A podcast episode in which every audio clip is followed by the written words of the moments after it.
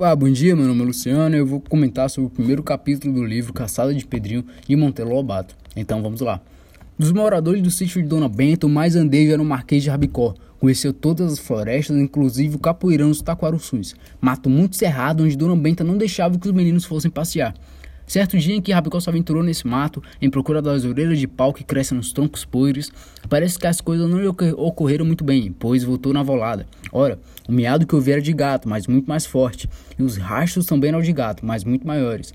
Pedrinho refletiu sobre o caso e achou que bem podia ser verdade. O que vale não é ser gente grande, é ser gente de coragem. E eu vou organizar a caçada e juro que hei de trazer essa onça aqui para o terreiro, arrastá-la pelas orelhas.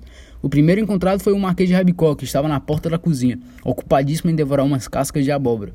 O segundo foi o Visconde Sabugoso, o qual aceitou a proposta com aquela dignidade e nobreza que marcavam todos os seus atos de fidalgo dos legítimos. Irei sim, juro que quem vai matar a onça sou eu. Pedrinho levaria uma espingarda que ele mesmo tinha fabricado escondido de Dona Benta, com um cano de guarda-chuva e gatilho puxado elástico. Tenho mais fé naquele espeto do que nas armas de vocês todos.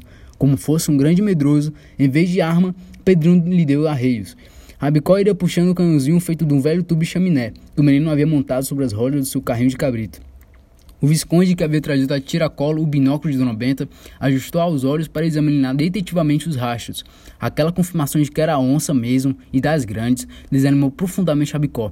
Enquanto isso, a onça deixava moita e, com um andar manhoso, agachada para o lado deles, Rabicó todo treme-treme não conseguiu nem riscar o fósforo. Foi preciso que Pedrinho viesse ajudá-lo. Pedrinho e Narizinho, que estavam no galho acima, puderam agarrá-lo pela orelha e içá-lo fora do alcance da onça. Quando a fera chegou, estavam já todos muito bem empoleirados e livres dos seus botes. A onça, desapontadíssima, ali permaneceu, sentada sobre as patas de trás, com os olhos fixos nos caçadores que a tinham logrado tomou um punhado e, ajeitando-se num galho que ficava bem a prumo sobre a onça, derramou-lhe a pólvora em cima dos olhos. Completamente cega pela pólvora, a onça pôs-se a corcoviar que nem doida, enquanto esfregava os olhos com as munhecas como se quisesse arrancá-los. Narizinho esfregou-lhe a faca no ombro como se a onça fosse pão e ela quisesse tirar uma fatia. Pedrinho macetou-lhe o crânio com a coronha de sua espingarda. Assim, atacada de todos os lados, a onça não teve remédio senão morrer.